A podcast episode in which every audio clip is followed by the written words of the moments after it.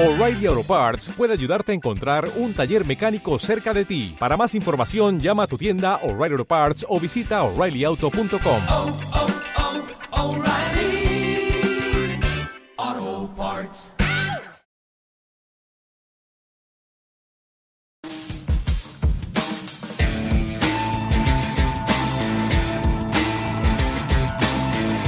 Placeres. culpables.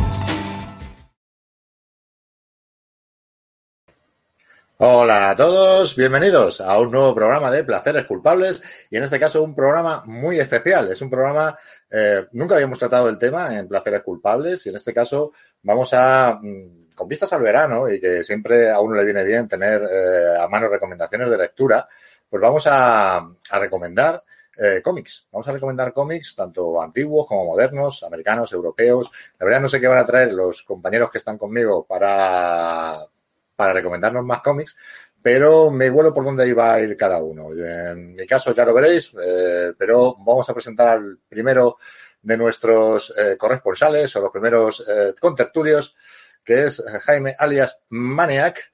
Hey, Muy buenas, Maniac. buenas tardes. Sospecho que nos vas a traer mucho cómic europeo, mucho cómic de estos francés de tapa dura, ¿no? Todo, todo línea blan- línea clara. Eh, no, pero no cómic europeo. Los, los españoles somos africanos. Es cómic español. La inmensa mayoría. Una recopilación de cómic español eh, y finalizando con uno yankee. Pero vamos. Así variadito, variadito, porque yo voy a tirar más para lo americano, independiente, algo de Marvel y tal, pero creo que va a haber un poco de todo. Y el siguiente mm, contertulio, que mm, aquí ya no sé si nos va a sorprender con algo, eh, Agus, muy buenas Agus, Hola, buenas tardes, ¿cómo andamos? todos conocemos tu afición por Spider-Man, no sé si nos vas a traer algo de Spider-Man o va a ser mm, cómics eh, victorianos. Pues la verdad es que no, no he encontrado ningún crossover de, de Holmes con, con Spider-Man, pero lo mismo hubiera vale, faltado. La verdad es que patenta esa idea, patenta esa idea que ahí te la cogen, ¿eh? te la cogen esa idea, fijo. Muy bien, muy bien. Pues nada, sí, eh, pero sí, no Spider-Man, pero bueno, sí que hay algún personaje interesante eh, al que al que vamos a, a mezclar con, con nuestro protagonista de hoy. Así que bueno, pues ahora lo, lo vamos viendo. Fenómeno. Pues nada, pues sin más dilación vamos a ir al lío. Cada uno hemos seleccionado, sin que el resto lo sepa, no creo que nos vayamos a, a duplicar y vayamos a elegir el mismo cómic, lo mismo, pero bueno, si se da el caso, lo comentamos. Así que nada, vamos a ir turnándonos y cada uno recomienda un cómic. Nos dice qué es lo que le mola, de qué va, qué es lo que le mola y para quién lo recomienda o de qué forma lo recomienda.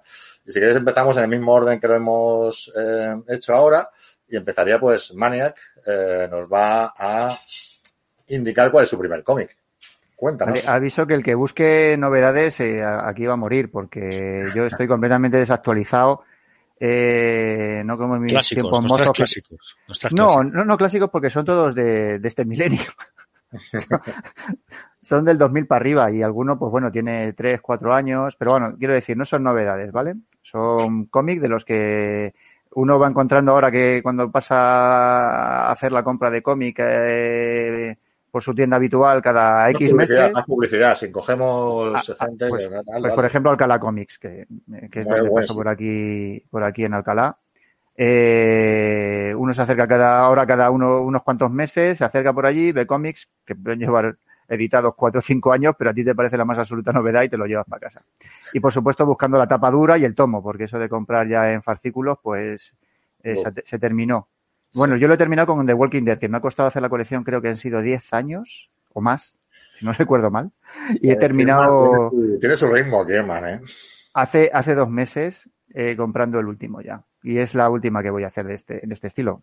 Es que no merece la pena, porque luego además te lo sacan en tomo, guay, edición especial, cargada de cosas, Ya. como con las pelis. Bueno, eh, el primero que voy a enseñar es uno que le tengo especial cariño porque fue eh, la- de lo primero que hice en crowdfunding, además. Es una cosa que me saltó en, en internet, en redes sociales, de un tema que molaba y que estaba poco tratado, que era un combate entre tercios españoles y samuráis, vendido así, decías, ¡ah! esto flipa mogollón.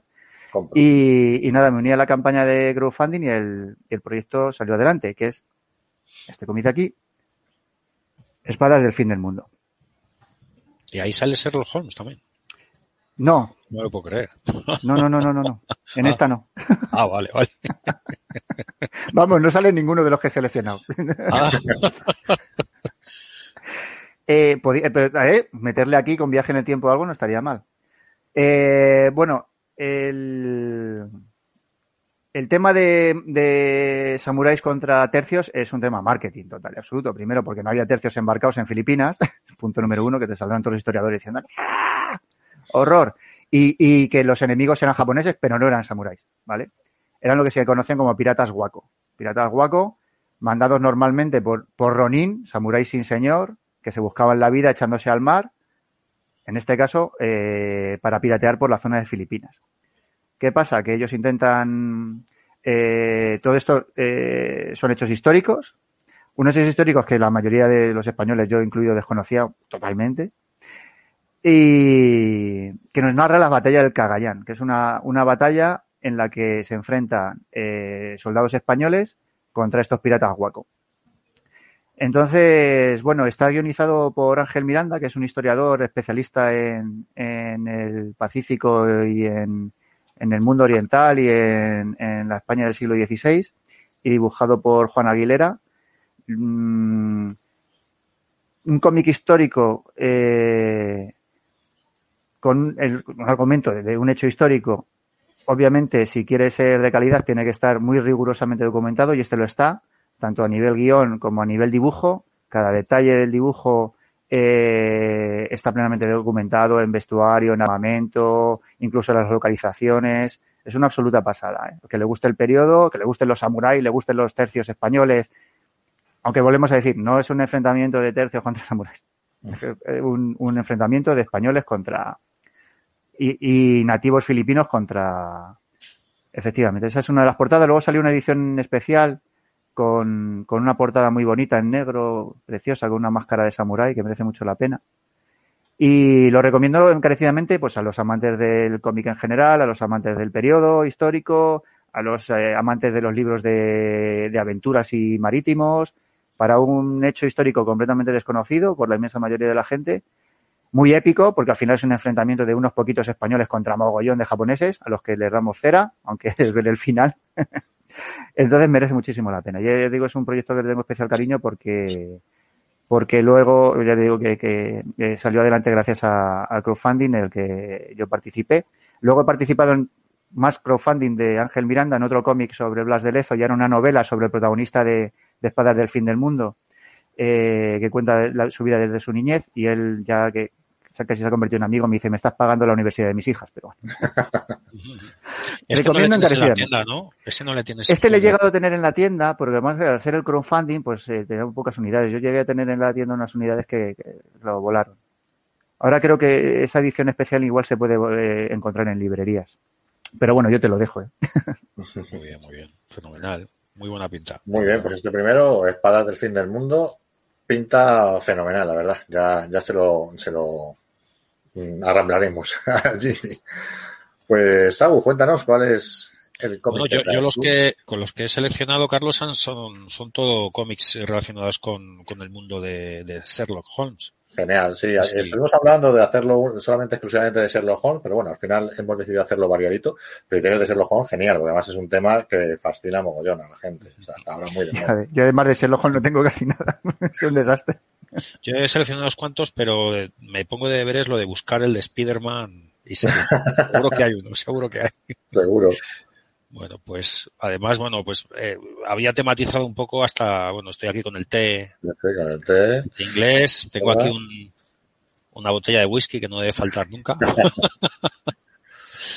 bueno, sí, eh, la, la, es la una heroína y eso no, ¿no? Eh, esto no, eso no. eso no, eso yo voy más por el rollo inglés, el rollo ya de drogadicción y tal para la siguiente, para la siguiente. Bueno, pues, pues el primero que os traigo es, es este cómic que se llama Victorian Undead. Eh, en realidad es, es la, digamos, la segunda parte o el segundo tomo las, eh, de otro que hicieron antes que se llamaba de la misma manera, pero era más sobre, sobre zombies. Era, bueno, pues una, básicamente una invasión zombie en, en Londres, ¿no? De Londres de Holmes, Londres victoriano y cómo consiguen ellos, pues, deshacerse de esta, de esta epidemia o de esta amenaza, ¿no?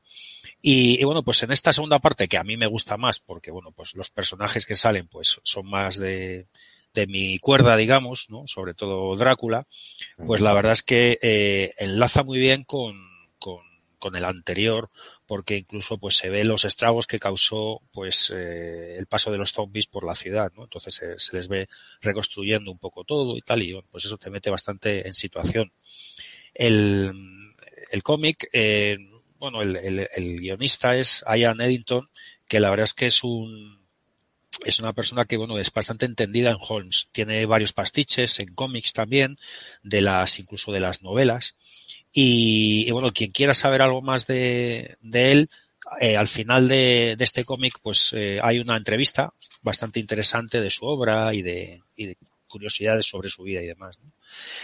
Y, bueno, pues más allá de el, cómic, a mí la verdad es que me, hay cosas que me gustan mucho, tiene muchísima acción, vemos a un Holmes y a un Watson al contrario que en libros son algunos pastiches que son más, digamos, más cerebrales, aquí, aunque siguen con la, esa parte de, de, investigación, pero también, pues, se les ve, pues, esas dotes que tienen de esgrima, de subir y, no sé, y bajar por los edificios y demás, ¿no? También das cuenta que, que el poder, el tener que luchar contra un vampiro, que además no es un vampiro cualquiera, sino que es el conde Drácula, pues necesitan de toda su imaginación, potencia y, y sabiduría, ¿no?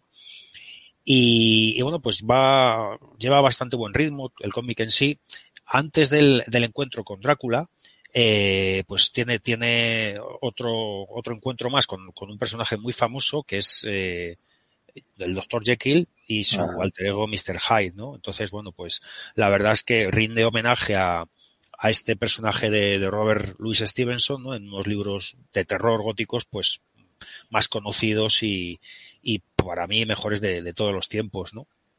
Y, y, la verdad es que hay, hay muchas, hay muchas, eh, hay muchos guiños a lo largo del cómic, incluso a otros, a otros autores, ¿no? Porque hay una, una serie de viñetas en las que sale eh, el cuento de la cerillera de, de Christian Andersen, ¿no? En el que aparece, pues también Holmes y, y, el Dr. Jekyll, en este caso como, como Mr. Hyde.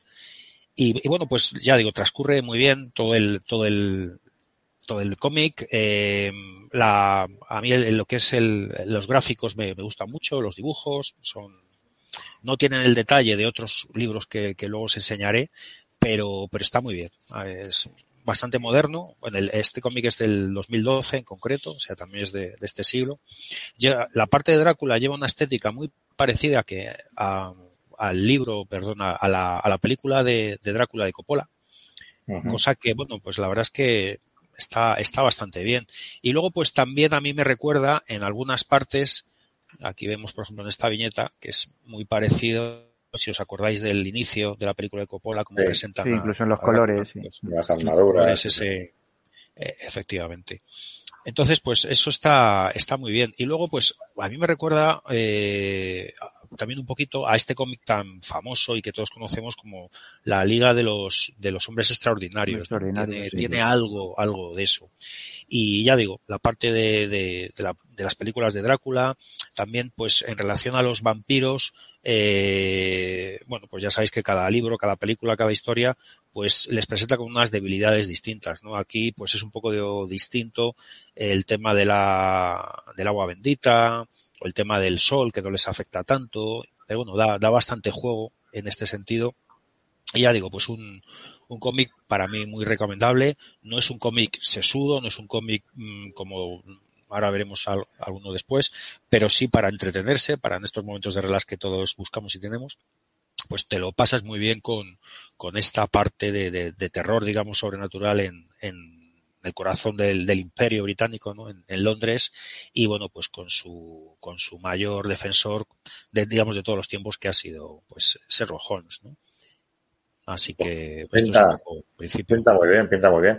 Y a, a fin de cuentas, lo de mezclarlo con Jekyll y Hyde también tiene su parte de eh, detectivesca, ¿no? Porque Jekyll y Hyde también es en parte una novela de investigación, ¿no? Hay una trama, incluso en la novela original, ¿no? De, de saber quién es Jekyll, quién es Hyde, y eso se ha usado mucho incluso en películas y demás, ¿no? Recuerdo aquella que era de Julia Roberts, que interpretaba a la criada de...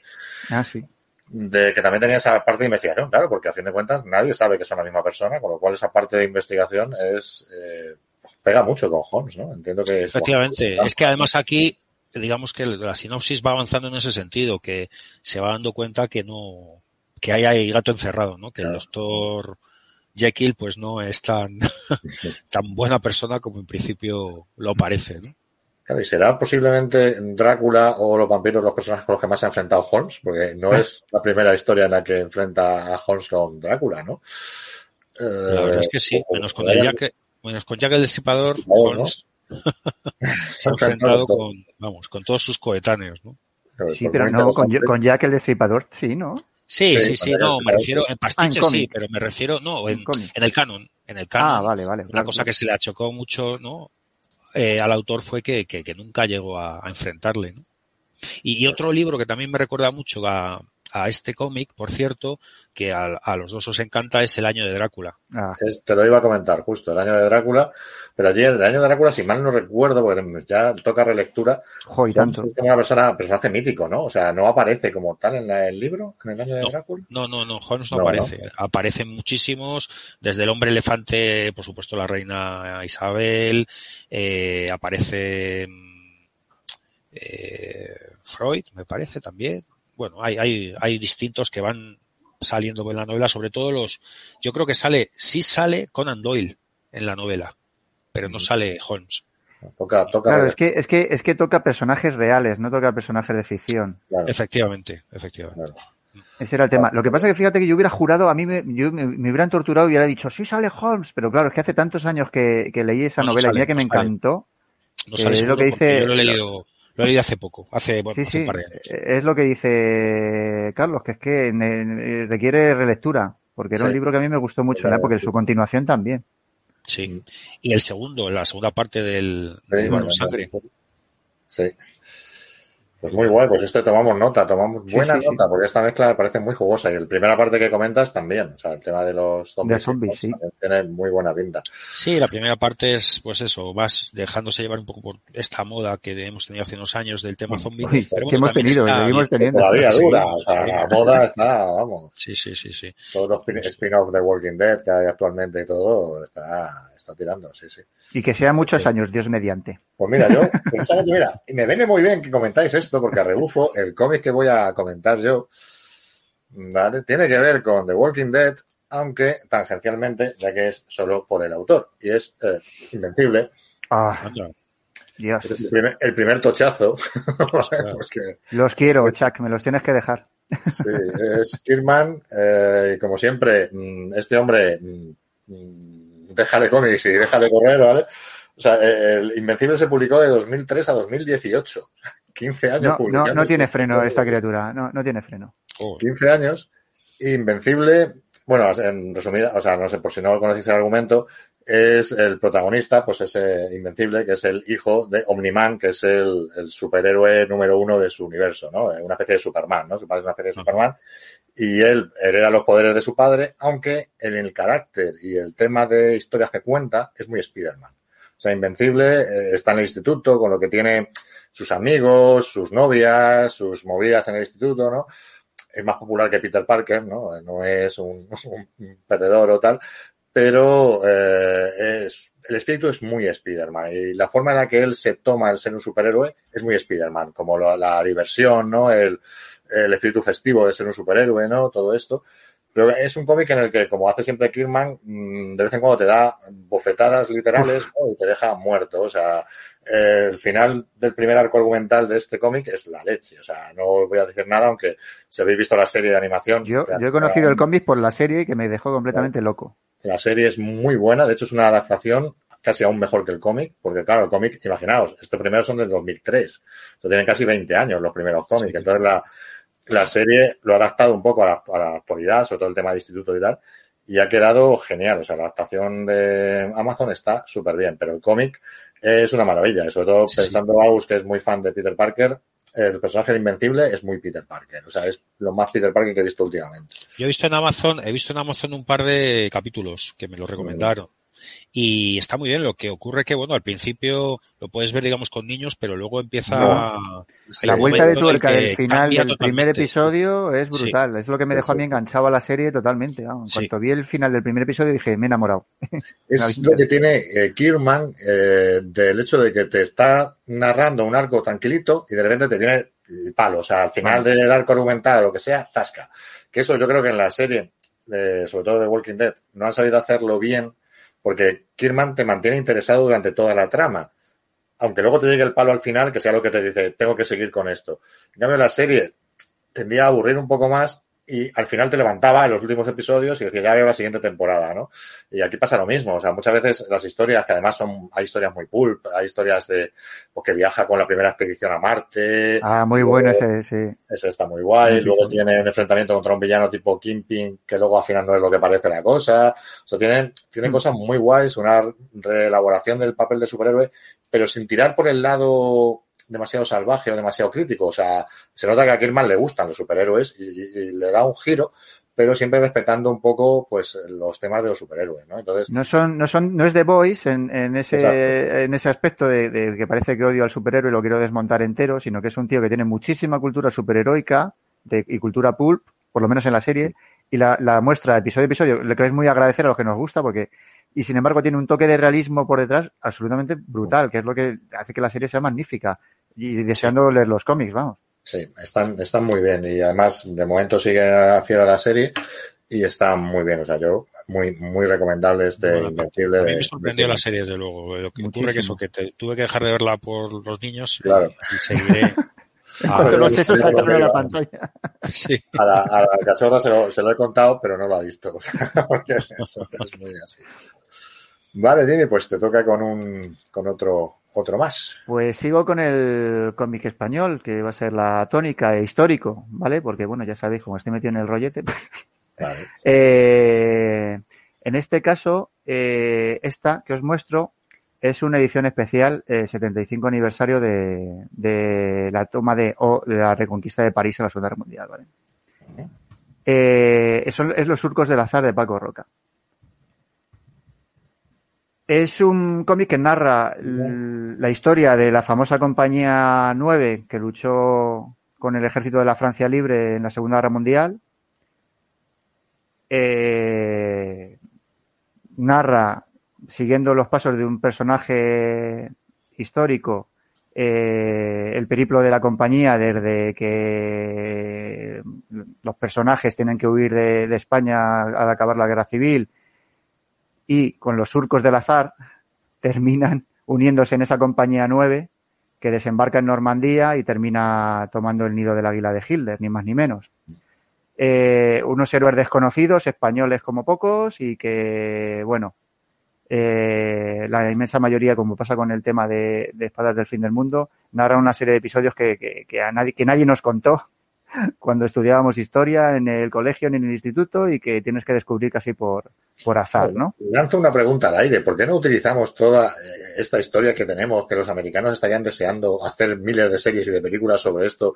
Y bueno, alguna cosilla ha salido, pues el, el tema de la conquista de América, Oro y algunas series así, o el Ministerio del Tiempo, que trata también algunos hechos históricos olvidados, pero... el resto Cuidado, sí. llego, llego al tema, ¿eh? porque eh, tengo buena noticia al respecto, que es que Daniel Monzón se le ha fichado como director para eh, rodar una serie de este cómic eh, para televisión española. Oh, qué guay. Daniel Monzón, que es el director de Celda 211 y del Ujú. Niño, es un tipo que en acción se desenvuelve bien, roda... y A mí me parece que es un director bastante solvente, me pareció un buen fichaje para esto. Espero que se convierta en, en la- en una versión española de, de Mano Brothers, ojalá sea así, porque el argumento lo tiene todo. Es prácticamente eh, esta gente muchas veces iban mm, por detrás y otras por delante de la gente de la ISI. O sea que, y en algunos momentos competían, ¿no? Y, son unos personajes apasionantes, unos hechos apasionantes, históricos, desconocidos por todos. Eh, luego el, el cómic está, bueno, además de él es eh, guionista y Paco Roca es el guionista y el dibujante. Como podéis ver el estilo de dibujo, es un estilo muy de cómic europeo, línea clara, Puede, puede parecer un ti- Puede- negro. eh, no, no, es color, es, pero es un, tie- tiene una paleta de colores muy particular, ¿vale? Pasa que, que- que no tengo buena luz. Eh, eh, en muchos aspectos parecía, pare- parecía un Tintín Segunda Guerra Mundial. Tú que eres muy de Tintín. clásico, ¿no? Dibujo Sí, bastante sí, clásico. también. muy clásico, muy clásico. Es curioso porque es, es muy, muy cómic, pero al mismo tiempo es súper realista. Igual en, en, los uniformes, en, los, eh, en la ambientación, en los personajes. Es una maravilla de dibujo y, y de guion para que hablar. Además es muy curioso porque son dos historias paralelas. Una es como el autor eh, conoce a uno de estos veteranos de la 9 y le entrevista para que le cuente su historia, ¿no? Entonces, son dos, dos historias paralelas. Una es como la amistad que se va fraguando entre, entre el escritor y, y este veterano, que es un viejo huraño que vive en Francia, exiliado y malhumorado y tal, y, y del que sus propios vecinos y, gente con el que vive desconoce su historia porque jamás la ha contado, y cómo, eh, pues a lo largo del tiempo, esas entrevistas, eh, eh, va desgranando toda la historia de, de este héroe olvidado y de todos los héroes olvidados de la 9. Eh, en blanco y negro, sí, Agus tiene la parte precisamente moderna, la parte la que conoce al veterano ya en, la actualidad y va desgranando eh, y, se va contando esa historia de amistad, está, está eh, dibujada en blanco y negro y sin embargo la parte en la que eh, cuenta sus vivencias ya pasa al color. Es algo bastante curioso, porque uno podía esperar eh, justamente lo contrario, ¿verdad? Eh, y luego, lo bueno de esta edición especial 75 aniversario es que viene con 24 páginas extras, no solo de contenido que no se había introducido en el cómic original, sino que al final pues vienen eh, entrevistas, fotografías de reales, eh, mm, una pasada. Eh, si, si alguien está interesado en el cómic, no le recomiendo la, la primera edición, sino que me iría directamente, directamente a esta. Y luego la buena noticia esta de que, de que existe proyecto en firme para, para hacer por fin una serie de televisión de unos hechos históricos apasionantes y que la mayoría de la gente desconoce. Pero volviendo al tema cómic, es un cómic maravilloso. O sea, eh, también ha sido muy, galardo- muy galardonado, ¿vale? Y, y bueno, yo os lo recomiendo 100%. Genial. Una pinta, sí. Es grande, ¿eh? Sí, tiene... Sí, sí, sí. Pues mira, os digo el número de páginas.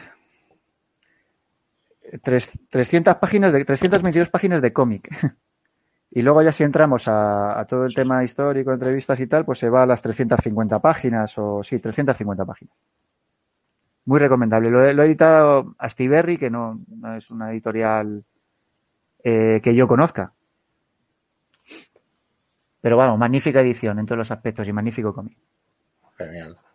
No, no, y la historia tiene muy buena pinta y desde luego muy, muy poco conocida. Sí. Muy poco conocida. Hay libros editados al respecto y, y un documental de televisión bastante bueno. Pero Interesante cuando toman el nido del águila, pero ¿quién, lo, lo- lo- ¿estaba muy defendido Jimmy o, o- eh, no, se lo en encontraron estaba- prácticamente. Nada, llegaron ahí para emborracharse prácticamente. o sea, ya lo Pero había ya- abandonado En, los en nazis? Normandía, ¿en qué playa, en qué playa desembarcaron? Con los yanquis. Las Porque este, el ejército francés eh, estaba escrito a. y Iban equipados y adscritos al ejército de liberación francés, el ejército que era con De Gaulle, era un ejército completamente equipado con los, con lo- por los americanos. Y mm, el tema de la 9, la 9 se formó ya para la invasión de Europa, pero ellos todos combatieron con, combatieron con los franceses y con los americanos en África. Ellos hicieron toda la campaña de África eh, cuando los americanos, que es también una campaña muy desconocida, los primeros desembarcos norteamericanos fueron en el norte de África, en Marruecos, y, y para presionar con los británicos mm, desde sus posiciones en Egipto y ellos desde, desde Marruecos, hacer la tenaza a, a los restos del ejército del ejército alemán y del francés, porque en ese caso se enfrentaron franceses y españoles contra el ejército francés de, de, de Le Pen. Sí, ¿no? Ujú. Entonces es, es unos hechos bastante desconocidos y bastante curiosos. Y luego ya se forma la 9 de veteranos españoles, una compañía eh, en la que los franceses confiaban al 100% porque eran veteranos de la leche, más veteranos que cualquiera de los soldados franceses, porque habían participado todos en la, en la guerra civil española. Y con un espíritu de grupo y de lucha y de disciplina, porque la inmensa mayoría eran anarquistas, comunistas y socialistas, y eso de que les mandaran, y más un francés lo llevaban muy mal. Pero también sabían que eran lo mejor que tenían, por eso eran la punta de lanza y por eso son la compañía que toma, que entra primero en París, porque son los exploradores del, del ejército francés. Genial. Pero también sabían que eran lo mejor que tenían, por eso eran. Vale, pues ahora, Agus, cuéntanos tu segundo cómic. Bueno, pues por, por enlazar un poco eh, con, lo, con la parte, los que nos comenta eh, Maniac, pues eh, traigo un cómic español también, de Holmes, porque son todos los que he seleccionado, en este caso Sherlock Holmes y la conspiración de Barcelona. Entonces, pues enlaza con, con lo anterior porque, por un lado, es, es español el cómic y también, eh, bueno, pues refiere a una serie de hechos históricos, ¿no? En, eh, en este caso, pues, eh, en el año eh, 1893, en el que, bueno, pues en, en Barcelona, pues estaba todo el tema de, era una ciudad que la, la, la llamaban la ciudad de las bombas, ¿no? Porque, bueno, pues, eh, transcurría todo el tema este de las sociedades anarquistas que la pusieron pues pues digamos para de vuelta y media no entonces eh, al principio del al principio del cómic viene también este interesante gráfico en el que refiere en el que compara pues los eh, los hechos acontecidos en Barcelona en esa época y antes, ¿no? Incluso, y los compara con, con la cronología un poco de Holmes en, en este caso, ¿no? Qué bueno. Y la verdad es que está, está bastante bien eh, en este sentido. Eh, bueno, el, libro es una, es una novela gráfica ¿no? que, nos presentan Sergio Colomino y, Jordi Palomé. Eh, y bueno, pues es un relato eh, un poco al, uso, ¿no? En donde pues el, eh, nuestro detective de, Baker Street viaja a, en este caso a, a, la ciudad condal, ya digo, para, para enfrentarse a un, a un grupo secreto, eh, a un grupo anarquista, ¿no? Eh, hay algunas páginas que sale, bueno, pues un poco los típicos rituales de estos así, eh, pues como, no sé, de, de ocultismo, un poco de, de, de, temas así, de sacerdotes así, bueno, pues en este caso, pues de, un culto un poco extraño y tal, ¿no? Eh, esto se junta con algunos, algunas viñetas en las que salen espacios eh, públicos como es el Palau de Barcelona y, y, bueno, sale también la ciudad, eh, la, la, la, parte antigua de la ciudad, ¿no? De, de la ciudad gótica de, Barcelona. Y bueno, pues el, es interesante porque el, en el 1893 es en la época en la que supuestamente eh, Holmes muere eh, o le matan eh, en las cataratas de, de Reichenbach, eh, pues luchando con Moriarty, con su archienemigo, ¿no?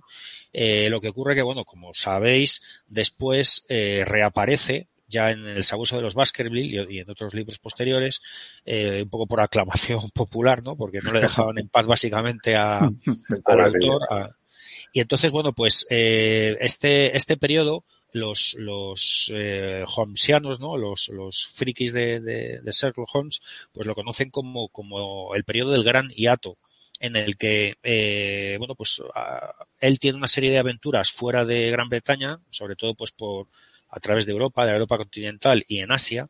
Y entonces, bueno, pues ahí han salido muchísimos pastiches, muchas referencias de novelas. Y esta, bueno, pues esta historia gráfica es, es una más, pero en este caso lo que ocurre es que, eh, pues el, el, gobierno de Su Majestad le, encomienda a, a, Holmes, en este caso, pues una, una misión en España y en concreto en Barcelona, eh, para que descubra eh, o que averigüe, bueno, pues eh, la construcción de un sumergible, de un submarino de la época, eh, bueno, pues que el servicio secreto inglés, pues por supuesto lo, lo quiere para sí, ¿no? Entonces, bueno, pues eh, el detective al ir a, a, a, investigar este tema, pues se encuentra con toda una trama de, de sociedades secretas, de estas sociedades de, de, anarquistas y demás. Y la verdad es que, bueno, pues el libro, ya digo, está, está bastante curioso. O sea, tiene, eh, tiene ciento, 140 hojas y, y bueno, tiene bastante texto, ¿eh? o sea, no se lee, no se lee enseguida, tiene, tiene bastante miga y te explica un poco pues todo, toda la parte esta de lo que ocurría en Barcelona y demás. Bueno, pues bastante interesante, la verdad. Yo es algo que aprecio en este tipo de cómics, como también los que ha reseñado Jimmy, eh, Maniac, que, que tengan esas notas ahí históricas, que tengan el, el- jolín, lo que has enseñado de la cronología está súper bien, o sea, es algo que además, jolín, nota este tipo de cómics que tienen una gran base histórica, pues de más material para, para que tú luego puedas seguir buscando cosas que te llamen la atención y demás. Esto me recuerda un poco a los mini documentales que echaban al final del Ministerio del Tiempo las primeras temporadas que hablaban de la parte histórica de lo que habían tratado y eso joder, es un plus tanto en libros, novelas, en series. Yo creo que, que- Sí. que es, un, es, es- es un valor añadido importante. Sí, sí, te mete más en, en la historia si cabe, ¿no? Y en este caso, bueno, pues como son escenarios conocidos para todos, ¿no? Que, que, pues todos hemos estado en Barcelona, yo creo ahí eh, callejeando por el barrio gótico y visitando las Ramblas y todo esto. Y pues la verdad es que ver ahí en esta en este entorno a, a Holmes, pues es, es muy curioso. Está guay. Pues sí, no, no, nos lo apuntamos también. Si es que aquí vamos a sacar lectura para todo el verano. Hay que quedar para tomar las cervezas y cambiarnos los cómics ya. bueno, ya en breve, ya estamos, ya estamos en ello. Genial, pues mm, yo voy a seguir en la línea que he seguido antes y voy a también mostrar un cómic de mm, actualidad, pero más allá de, eh, del tema de, del cómic, ¿no? Porque en este caso es eh, el legado de Ah. Júpiter, Jupiter's Legacy, que está de moda ahora por la serie de Netflix, que, eh, mala noticia, han cancelado. O sea, con lo cual No fastidies. hay una temporada porque la acaban de cancelar. Pero si era magnífica. Le salió brutal. Yo no la he llevado, Vale. ¿eh? Eh, centrándonos en el cómic, ¿vale? El cómic es, es un cómic muy pulp, pese a lo que pueda parecer, porque mezcla pulp con un poco el, toco, el toque Watchmen. Digamos que mezcla en este primer cómic, que es de Mark Millar, eh, ¿sabéis? Del, Miller, del Millarverso que están haciendo ahora, y Frank Whiteley en los dibujos, que a mí es un dibujante que me Magnífico. fascina. Me parece, me parece uno de los mejores dibujantes actuales, pese a que tenga un, un estilo súper peculiar, la verdad. Pero la verdad que, que es una, una gozada. El cómic, digamos, que trata de una eh, familia de superhéroes, eh, un poco como pasaba en Invencible, que el, padre es el superhéroe más importante, luego tiene dos hijos, que son los que aparecen en, en portada. Y mm, no, este es el marido de ella. No, tienen, tiene dos hijos, ¿no? Uno que está siguiendo sus pasos, la otra que es como un poco rebelde y tal. Y al mismo tiempo te van narrando cómo consiguieron sus poderes. Y la forma en la que consiguieron los poderes es muy pulp, muy Deliciosamente, deliciosamente pulp, sí. Sí, sí, es muy Doc Savage, muy, además está ambientado justo en el crack del 29, de hecho ellos eran como dueños de una empresa que se hunde por el crack, entonces empiezan a tener una serie de visiones que les hace llegar a una isla misteriosa, etcétera, donde allí consiguen los poderes de forma que no contaremos aquí. Pero juega entre las dos líneas temporales, en la actualidad, ¿no? En la que ya son héroes consagrados y ellos ya son, los, los adultos ya son mayores, ¿no? Ya tienen una cierta edad y están deseando dejar el legado, de ahí el título, a sus hijos, pero sus hijos eh, es un poco, yo creo, lo que ocurre en realidad. Muchos hijos de padres célebres no quieren seguir el legado de sus padres. O sea, están hartos de que le marquen el camino a seguir, ¿no? Y esto es un poco esto en el mundo de los superhéroes. Es decir, uno sí que quiere seguir el legado de su padre, pero se ve agobiado por el peso de, del legado de su padre y la otra no quiere saber nada del tema y ella no quiere ser superheroína, no quiere dedicarse a esto, ¿no? Y ese es el punto de partida, pero como es Mark Millar, ya sabemos que Mark Millar es muy bruto, o sea, y entonces eh, eh, ciertos pasa un poco como en Invencible, hay ciertos momentos que todo está muy guay, un rollo muy familiar, muy tal, y de repente zasca en toda la boca, ¿no? O sea, entonces es, es lo que tiene Jupiter Legacy. A mí me parece súper original, está muchísimo mejor que la serie. O sea, cuanto antes he dicho que Invencible está muy bien adaptado, Jupiter Legacy no está nada bien adaptado, ¿vale? Porque este tomo es eh, la primera temporada y un poco más. Con lo cual realmente en la serie han alargado mucho el cómic y se nota mucho lo que alargan. O sea, aquí va como un tiro. Eh, eh, muy bien los dos, eh, los dos ejes temporales y lo lleva todo muy bien. En la serie no han sabido hacerlo del todo. Hay tramos que se hacen un poco aburridos y sobre todo si has leído el cómic, que sabes lo que va a pasar y dices, pues no me lo alargues más, hijo mío. O sea, acelera, ¿no? Y aquí lo hace, está muy bien. O sea, el cómic es muy recomendable. La serie no está mal. O sea, evidentemente es también recomendable, pero visto que solo va a haber una primera temporada, pues a lo mejor no, vale la pena leerse el cómic. El cómic son dos, dos tomos, nada más. Estos dos tomos se publicó en 2013 el primero. Son estos dos, com, dos tomos, Jupiter Legacy volumen 1 y volumen 2, y luego han sacado otro que se llama Jupiter's Circle, que es como precuela, y son también dos volúmenes. Y por eso, o sea, muy, muy guay, muy contenido, tienes dos volúmenes y otros dos si quieres la precuela, y vale mucho, mucho la pena. O sea, este Jupiter's Legacy es muy, muy recomendable y también un poco rompiendo con el tema de los superhéroes y mezclando el, el, eh, lo pulp con lo Watchmen, digamos, y también un poco de gotas de, los superhéroes en el mundo real. Es decir, un superhéroe en el mundo real que no quiera hacer eh, quedarse con el poder político eh, queda un poco irreal, ¿no? Y aquí juega un poco también con eso. Así que este eh, Jupiter's eh, Legacy os lo recomiendo encarecidamente. Muy bien. Buena pinta, buena pinta. Pinta Muy bien. buena pinta. Y em, Jimmy, cuéntanos qué tienes ahora. Pues voy a continuar con el mismo autor del cómic anterior, pero en este caso solamente como dibujante, ¿vale? Esto es una maravilla, yo lo descubrí de casualidad y me enamoré de él. Es eh, El Tesoro del Cisne Negro. Oh, oh, oh, palabras mayores, palabras, Palabras mayores. mayores. las máquinas. Esto para mí ha sido uno de los mejores cómics publicados en España en muchísimos años. ¿no? Eh, el dibujante, ya hemos hablado de él en el cómic anterior, es Paco Roca, ya sabéis ese estilo de dibujo. Eh, tan tintín, ¿no? Y en este caso más porque es que es Muy tintín. Aquí es- este cómic parece- es absolutamente- parece Tintín total. sí. total. Es que el cómic es muy tintín. Es una aventura náutica maravillosa, pero lo más maravilloso del cómic, con todo lo bonito, lo precioso, lo increíble que es, es que son hechos reales. Entonces, el guionista del cómic, Guillermo Corral, y, y Pérez Reverte un poco también, Jimmy. Sí, ¿no? sí, sí, sí, es una mezcla de, de- de este tema. Y, y- es que es curiosísimo porque, bueno, narra unos episodios que todos hemos visto en la tele, aunque salió, pasó un poquito de puntillas porque ocurrió justo antes de la crisis de 2008. Eh, fue la lucha que tuvo el gobierno español para recuperar el tesoro de un pecio español hundido, Sí, el, sí, sí, sí. el mayor tesoro náutico que jamás se ha encontrado, cientos de miles de monedas de plata Sí. eh, de un barco español de la Merced, el Tesoro de la Merced, que fue hundido por, a- traicioneramente por los británicos en un hecho histórico que cambió la historia también. Qué raro, Ese- qué raro. Ese- sí, qué raro. ingleses. Porque eso, eso es lo que ocasionó, eso, ese, este hecho histórico del hundimiento de la Merced, eh, mientras no estábamos en guerra con Inglaterra, ocasionó que no tuviéramos más remedio que aliarnos a Francia, a la Francia napoleónica, contra Inglaterra. Entonces hizo, des- desencadenó todos los hechos que terminaron con, con la guerra contra los franceses aquí en España. Entonces es un hecho histórico muy desconocido también, una traición absolutamente brutal. Y luego el, el argumento, eh, Guillermo Corral, el, el guionista del cómic, es uno de los diplomáticos que intervino en los hechos que se narran. Entonces él, él cuenta todo mm, desde dentro, con completo conocimiento de causa. Pero además lo cuenta con un tono de aventura, de thriller eh, norteamericano de abogados y de juicios, de investigación histórica, de épica tranquila, diría yo, que es absolutamente maravilloso.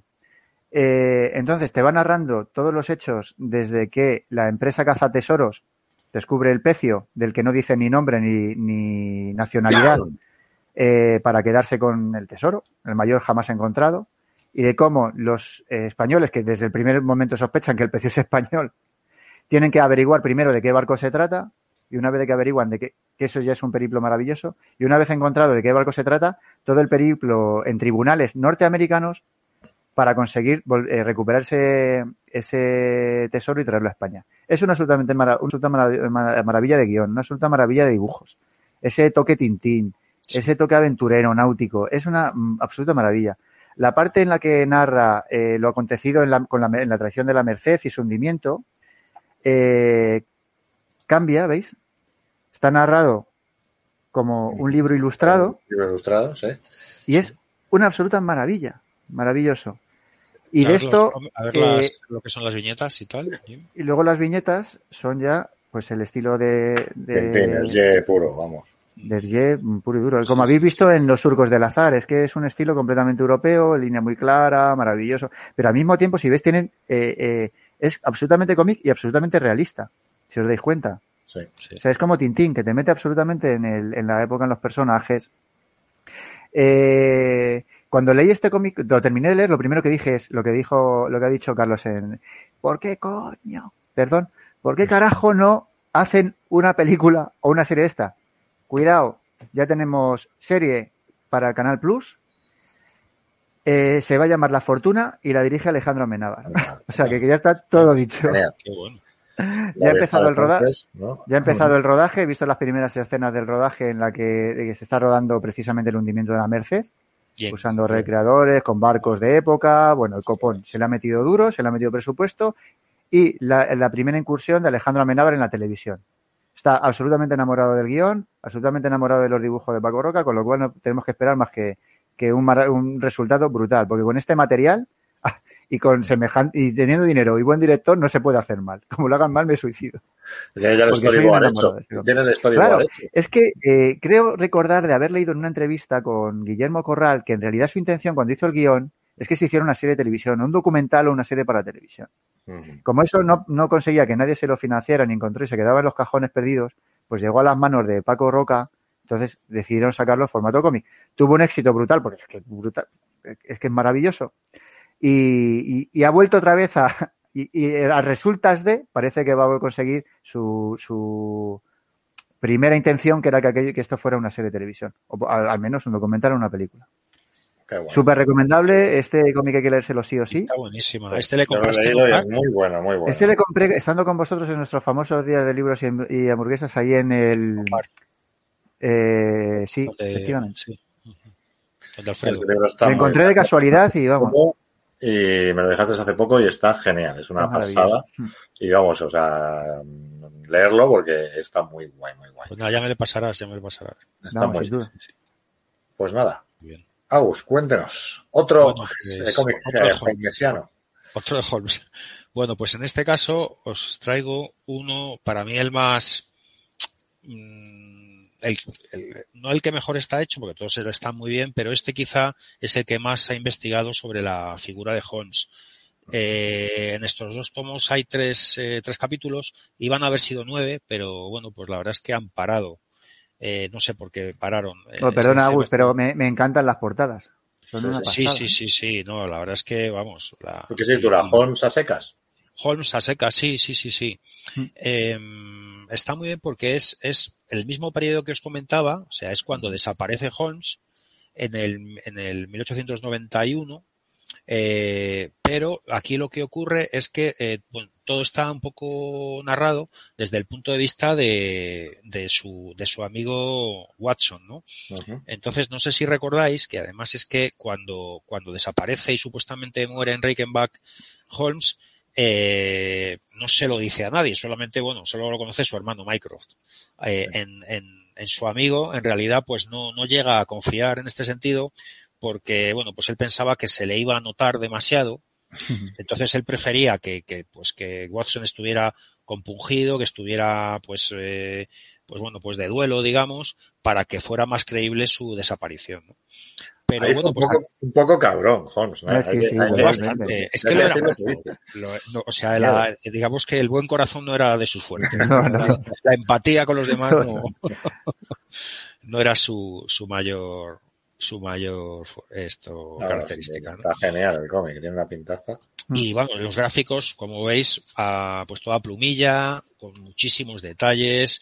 O sea, cada viñeta es una, es blanco y negro todo, pero es una auténtica gozada el poder, pues eso, pasar el tiempo leyendo y, y- y observando cada uno de los detalles, tanto de Londres como de, de los personajes, que cada uno tiene un carácter increíble, una, vamos, un trabajo muy, muy bueno.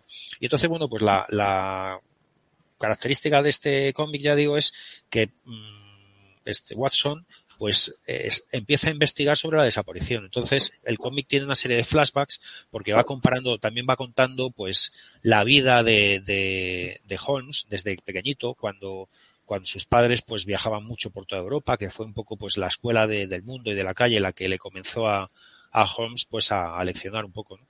Y entonces, bueno, pues estos flashbacks y luego las investigaciones que él va haciendo, que va acudiendo a los sitios, pues a Reichenbach, a, pues a distintas zonas de Londres y tal, como él va, pues mm, se va dando cuenta que ahí ocurre algo, ¿no? Eh, Se entrevista con Mycroft, eh, y, y bueno, pues eh, va, incluso sale con Andoy por aquí, aquí tenemos Ujú. un dibujo de él. Bueno, la verdad es que está, está muy, muy bien pues eh, traído todo y totalmente recomendable para, para los fanáticos de Holmes. Eso sí, es un, no es un cómic de aventuras como, como los otros, sobre todo el primero de, en el que lucha contra Drácula, sino esto pues es más de investigación y, y más pues eso para los, los acérrimos de, de, de Sherlock Holmes, pero muy, muy recomendable y bueno, yo creo que es una obra, una obra de arte, la verdad. Una pena que no, que no hayan continuado con la, con la serie, pero además es que te deja ahí eh, a mitad un poco de, de, una parte muy interesante, pero bueno, lo mismo algún día lo, lo vuelven a, a sacar de nuevo. Qué guay, pues muy, muy buena pinta este, este Holmes, muy buena pinta. Pues yo voy a, eh, ahora una colección más, eh, digamos, para todos los públicos, aunque también tiene sus, sus cosillas este cómic, y es eh, eh, Runaways, Orgullo y Alegría, que es una serie Marvel, ¿vale? Y está escrita por Brian Cabaun, que no sé si os sonará, es el autor de Y el último hombre, que Vaya. es un cómic de la leche, ¿vale? Del que voy a hablar, Eh, así que lo lanzamos. Anda, mira. ¿Eh? Es el único cómic yankee que hoy iba a hablar hoy. Ah, vaya, bueno, luego, por lo Lo tienes pillado, entonces nada. Lo enlazas. Eh, pues este es de Brian Cabaun. Este se lanzó para una línea que sacó Marvel, allá- este es del 2003. Una línea que sacó Marvel que se llama Línea Tsunami, que era una línea para juvenil y con toque manga, ¿no? Un estilo amerimanga, ¿no? Un poco así. Y aunque está dentro de continuidad Marvel, ¿vale? O sea, es- está dentro del universo Marvel, del 616, ¿no? Todo normal.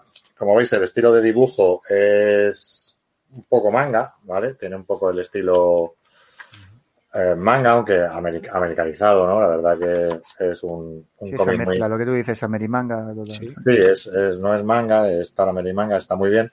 Y la trama es, es lo, lo guay, porque está ambientado en Los Ángeles, ¿no? O sea, sale un poco de Nueva York, ¿no? De la ambientación normal de los superiores está ambientado en Los Ángeles. Y son un grupo de, de, no son realmente amigos los chicos, ¿vale? Porque son, sus padres son amigos, sus padres son gente importante dentro del mundillo económico, a nivel académico también, etcétera. Y una vez al año se reúnen, entonces los hijos, que son ellos, pues también se van a esa reunión un poco a la fuerza, pues ya son adolescentes, entonces no tienen muchas ganas de ir y tal.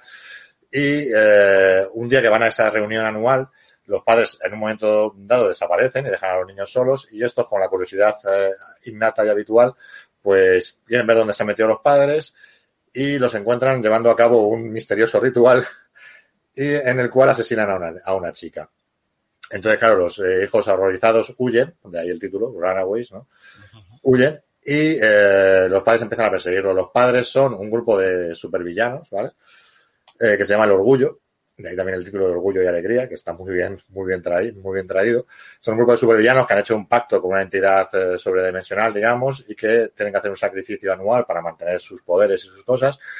Y pues eso, es, es hijos de supervillanos, digamos, porque sus padres eh, realmente son supervillanos, que tienen que huir de sus padres y encontrar su propia identidad. Además, cada uno en su vida se van descubriendo los poderes. Además, está muy bien porque son poderes variados. Hay mutantes, hay extraterrestres, hay eh, tecnológicos, tipo Iron Man, ¿no? Hay mágicos, o sea, cada, cada padre es un supervillano tipo, digamos, eh, supervillano mágico, supervillano tecnológico, supervillano alienígena, y ellos van a tener los poderes de sus padres eh, también del, del mismo estilo. O sea, que es una mezcla muy curiosa. Y este primer tomo que recoge, hay dos ediciones, este es el más antiguo, han sacado uno hace poco, que es más grande, en formato cómic, ¿vale? Eh, que es, es mejor el que es formato cómic, pero es mucho más caro, ¿vale? este es más, es más barato. Este eh, coge los 18 primeros eh, números y, eso, bajo el título de Orgullo y Alegría. Luego han seguido editando más, Runaway sigue publicándose en la actualidad, ¿vale? Ya ha aparecido muchos cómics Marvel, ha formado parte de los nuevos, eh, de los nuevos Vengadores, algunos de ellos y tal. Pero realmente recomendable es este tomo, o sea, el tomo Orgullo y Alegría, que además es, eh, tiene un principio y un final, ¿vale? O sea, es cerrado y es muy recomendable. Si podéis encontrarlo tanto en esta edición como en la edición más moderna, que es más grande, en formato cómic, eh, pues vale mucho la pena. Además de esto, como, como, los otros dos que he hablado antes, también hay serie de televisión, Los Runaways, que está ahora, la podéis ver en Disney Plus. He empezado a verla yo en los primeros episodios. Que está bien, lo único que, claro, tienen que cambiar ciertas cosas, como las edades de los protagonistas, tarda un poco en arrancar, pero luego no está mal. O sea, sí que capta bastante bien el espíritu del cómic, pero aún así es mucho mejor el cómic. Y este, ya digo, es para, apto para todos los públicos, pese a lo que es más adolescente, pero también uno, de los personajes es una niña, que es uno de los personajes más divertidos y tal. Y realmente es un cómic que vale mucho la pena. Y a nivel eh, visual, pues es muy vistoso, tiene mucho colorido, ¿vale? Es, es muy fácil de leer. Y Brian Cabaun además sabe meter muchas, muchas tramas, muchos mensajes interesantes en sus obras. Entonces tiene, tiene más contenido, tiene más mensaje de lo que puede aparecer en un principio. Así que yo recomiendo mucho este Runaway, sobre todo este tomo, ¿vale? Orgullo y Alegría, el primer, el primer tomo, que vale, vale mucho la pena. Qué bueno. Está muy, muy bien, ¿eh? os lo recomiendo. Y volvemos con Maniac, a ver qué nos, qué nos cuenta ahora, qué, qué cómic europeo o español nos trae ahora. Pues sigo, sigo con la línea, ¿vale? Tanto de autores españoles, eh, autores españoles con un estilo muy, muy, muy europeo, como habéis visto, todos los que he presentado, y, y de hechos históricos desconocidos, ¿vale? Este es, viene, lo encuentro de casualidad porque a raíz de un viaje a Marruecos, a la, a la, a la ciudad de Sidifni, a la parte de las antiguas colonias españolas que perdimos a raíz de, de, la Marcha Verde, que ahora se ha puesto un poquito de actualidad el tema, eh, me gusta hacerme con cualquier cosa que encuentro, libro, libro, lo que sea, estudio, ensayo, eh, novela sobre, sobre el tema, ¿no? Y tropecé con este cómic que se llama Las Guerras Silenciosas, de Jaime Martín. Si, si ves la portada, también el estilo es muy Paco Roca, lo veis, ¿no? Es una línea clara. Sí. ¿Se le compraste también en, en Alfredo, Jimmy? Mm, no recuerdo, puede ser que lo encontrara por allí, porque suele tener. Pero si veis el, el estilo de dibujo de. Joder, estoy entrando justo con los capítulos. Ni hecho aposta te sale. No. Pero si veis, el estilo de dibujo es muy similar al de, al de Paco Roca, línea sí. clara, pero también eh, muy cuidadoso con los detalles, muy puntilloso con los escenarios. Entonces, mm, voy a simplificarlo mucho, pero es una historia de la puta mili. Pero ah. no lo es, ¿vale? Porque esto es eh, el propio autor, es un poco autobiográfico, eh, de su familia. Cuenta la mili de su padre. Este es un autor catalán eh, que se halla en una, en una, encrucijada creativa, no encuentra ningún tema que le motive para ponerse. Eh, es un chaval que, aunque es joven, bueno, joven, es de nuestra quinta, lo que pasa que, que uno tiende a llamarlos jóvenes, no llamarnos jóvenes. Eh, eh, pues ha publicado varias obras de, de, yo a raíz de este, no le conocía, ¿eh? a raíz de, de este, pues eh, tiene cosas muy interesantes. Eh, estaba en una crisis creativa, no encontraba un tema que le resultara de interés y tal, y en una conversación con su padre, eh, habla de, de, de, su mili en África, eh, justo unos pocos años después de la última guerra de España, que enfrentó a, a, España con Marruecos, aunque Marruecos nunca lo ha reconocido, con agrevis que, que intentaron eh, recuperar los territorios de Sidifni y del Sáhara Occidental, ¿no? Esa guerra que fue la última guerra real de España, eh, también es absolutamente desconocida para el público en general. Yo me la encontré viajando, aunque habías oído hablar de ella, pero sobre todo yo que soy de Alcalá de Henares y la brigada paracaidista en Alcalá intervino en, en, en aquella guerra y tal, pero es una guerra que fue completamente silenciada eh, por el régimen en la época, fue en los años 50, eh, y más silenciado mm, después de la guerra incluso esa guerra fría que existió allí durante muchos años, casi hasta que la perdimos en la, en la Marcha Verde, eh, una guerra soterrada y completamente silenciosa, estas guerras silenciosas de las que habla el autor, que seguía manteniéndose allí eh, entre Marruecos y España. Se tira floja en, en el territorio de Sidney.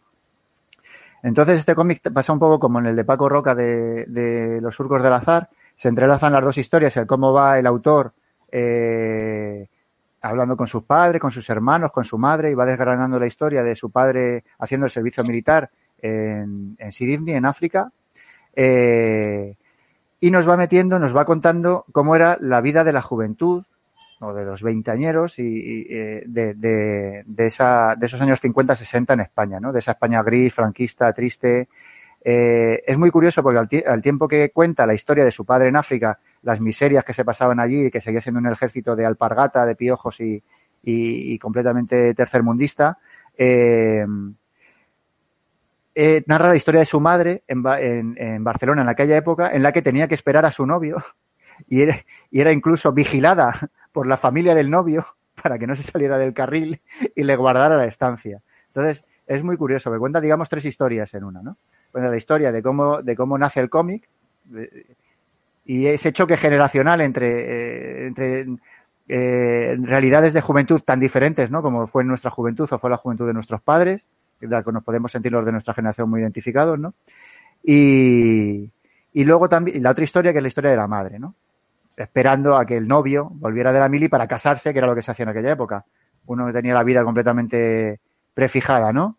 Eh, terminaba de estudiar o si había estudiado en el colegio, se iba a poner a trabajar, pero antes tenías que pasar por el, por el periodo de servicio de militar, te casabas y, a tener hijos, ¿no?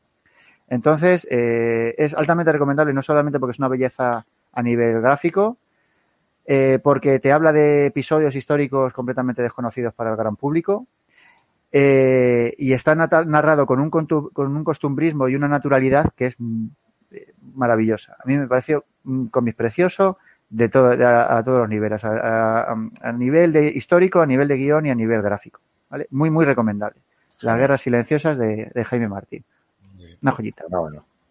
Muy buena venta. Pues nada, vamos con Agus de nuevo. y Pues sus... mis, mis, mis libros de mis cómics de Holmes, yo este es el último que traigo ya, ¿eh? Y, y termino con este que enlaza con el primero en el que bueno pues se enfrentaba a Drácula.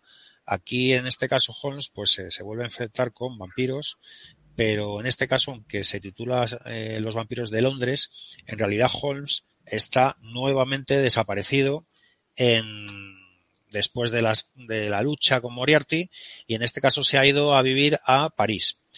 Entonces, bueno, pues eh, es un grupo de vampiros que le encuentran y empiezan a hostigarle y demás. Al final tiene que volver a Londres y, y bueno, pues es, es tiene un poquito, eh, aunque no es Drácula, pero bueno, pues como son vampiros y él lucha contra ellos, pues es un poco parecido en el sentido que vemos a, un Holmes, pues eh, en este sentido más tirando de, su faceta de hombre de acción que de, que de, de, de investigador eh, cerebral, ¿no? Como, tal.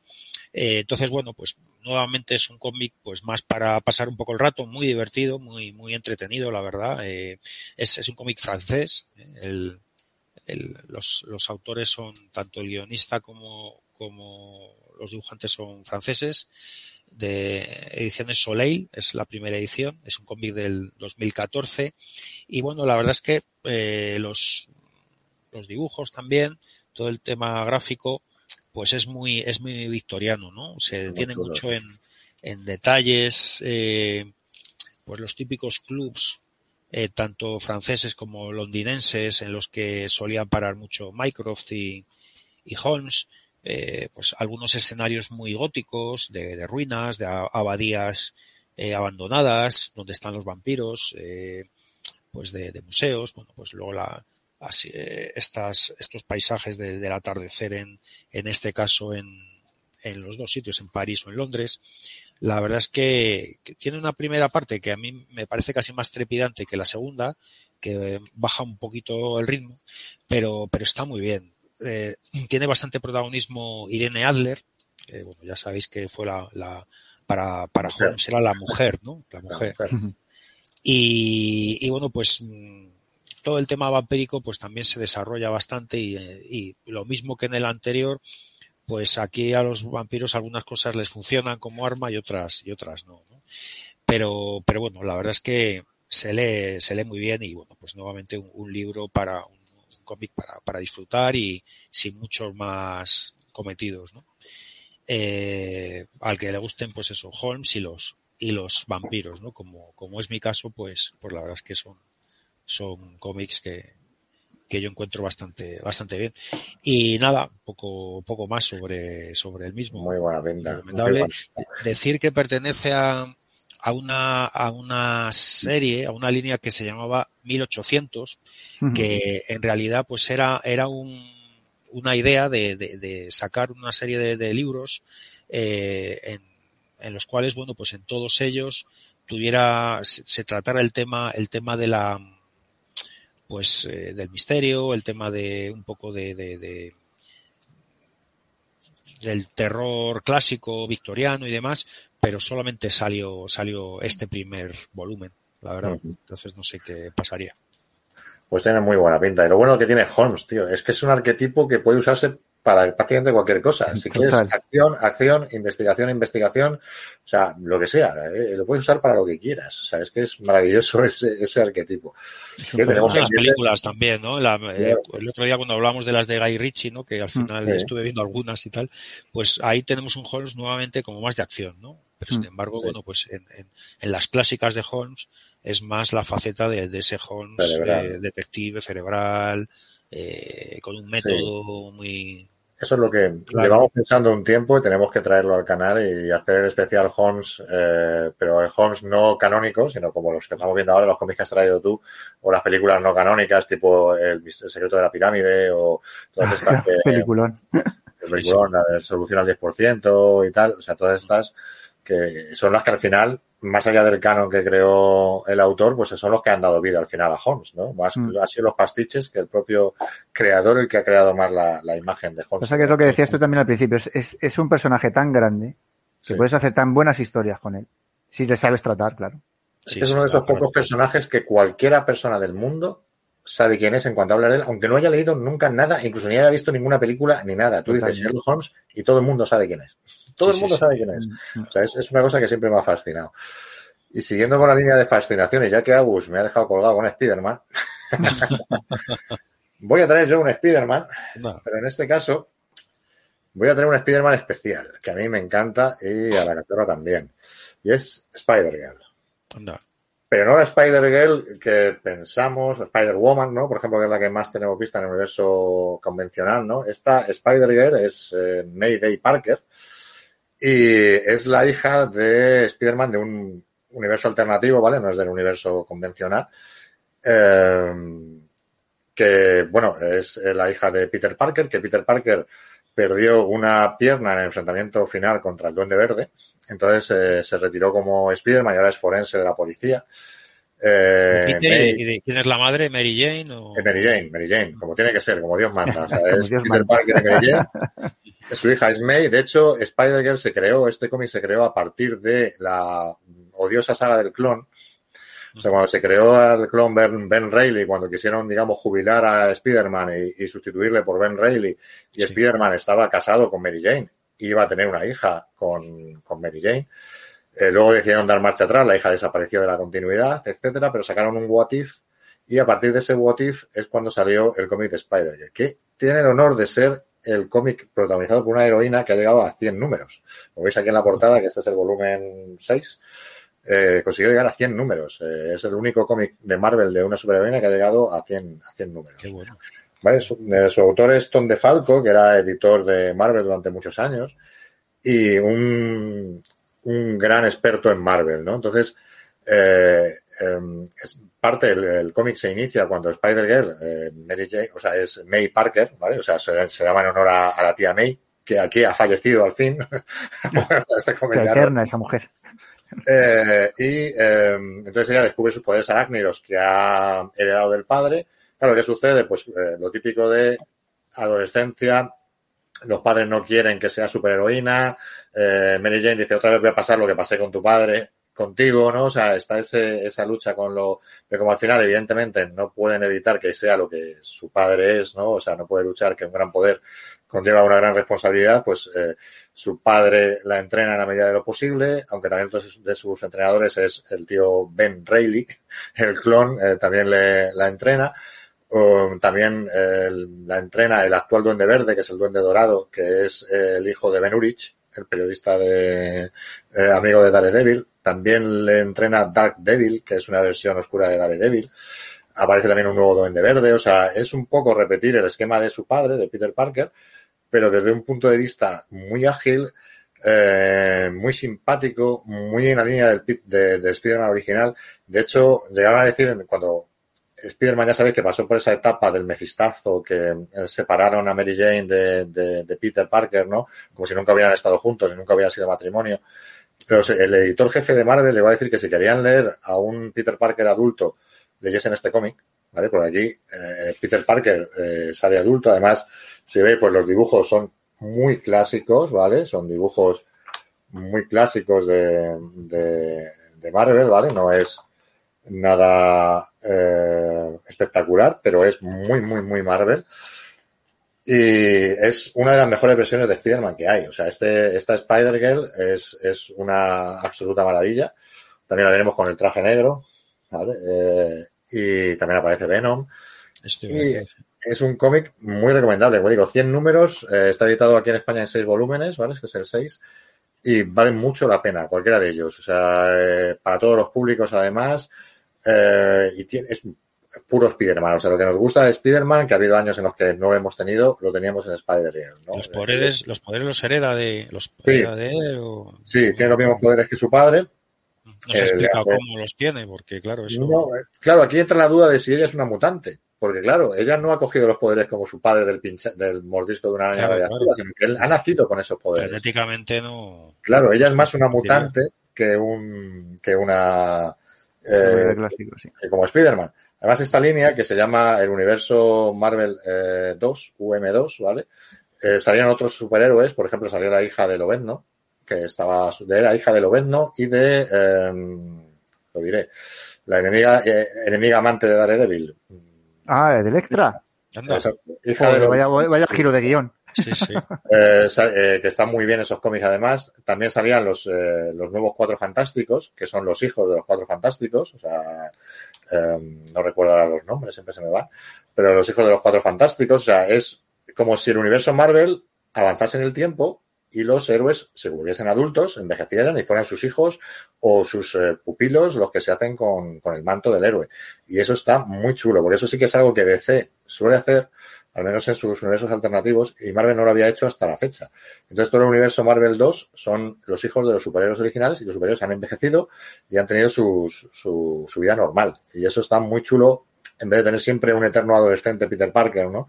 Pues aquí tenemos a un Peter Parker adulto, que luego incluso tendrá un hermano, que se llamará Ben, el hermano, lógicamente, Ben Parker, que tiene también un hermano que de momento no ha desarrollado poderes. y, y, pues es un cómic muy, muy tierno, muy divertido, eh, muy dramático a veces, porque también tiene, igual que Spider-Man, o sea, es que es, es, si queréis recuperar el sabor del Spider-Man clásico o el Spider-Man de los años 80 y 90, eh, hasta los 90, este cómic es muy recomendable. Este Spider-Girl, que ya os digo, lo podéis encontrar en Marvel Monster y en nueve volúmenes. O sea, en seis volúmenes. Guay. Pues, eh, Jimmy, ¿qué nos cuentas? Si te queda alguno más por contarnos. Sí, sí me queda. Me queda. Este es una mezcla ya, un cómic europeo, porque esto está editado, en principio fue editado por una editorial francesa, aunque lo ha traído aquí a España Norma. Eh, y es un híbrido de cómic francés y español, porque el guionista es francés y el dibujante es español. Curiosamente, bueno, es un tochazo, ¿eh? esto es difícil de manejar. Encima esta edición. Se trata de El Buscón en las Indias. Madre mía. es la continuación del Buscón de Quevedo. Uh -huh. eh, el guionista es un tal Airoles, no sé cómo se pronunciará. Airoles, yo que sé, poniendo Gs. Eh, que es, eh, es guionista y, y, dibujante de cómics francés y, y, bueno, también trabajado en el mundo de la animación, ¿vale? Yo no le conocía de nada. Sin embargo, el, el dibujante eh, Guarnido eh, os sonará más, sí, sobre todo porque, uh -huh. porque ha dibujado Marvel, ha trabajado para Disney y es el creador de Black Sat. Uh -huh. Es el sí, famoso cómic noir, ¿no? De, de, de cine negro. Animales. Sí, que está basado en los años, eh, la típico eh, posguerra mundial, ¿no? Eh, lo que pasa que lo, está dibujado con animalitos, ¿no? cine negro brutal, muy tal, pero dibujado. Pues este dibujante que es magnífico y Black Sun, yo no sé la cantidad de premios que se ha podido llevar, pues eh, desarrollaron este, este cómic del que se ha sacado una edición numerada de 2.000 ejemplares, de las que yo he tenido suerte de hacerme con uno, os lo, os lo, os lo enseño. Ups. Por lucirlo un poquito, ¿sabes? Claro que sí. Bueno, se presentaba de esta manera, fijaros la maravilla de dibujo de acuarela retrato, sí, sí.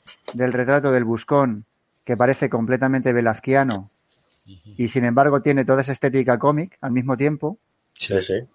La Se presentaba en esta caja muy- en, en dos volúmenes que es el mismo. Sin embargo, tiene la singularidad de uno es el, el cómic terminado, vamos a decirlo así, y el otro presentaba,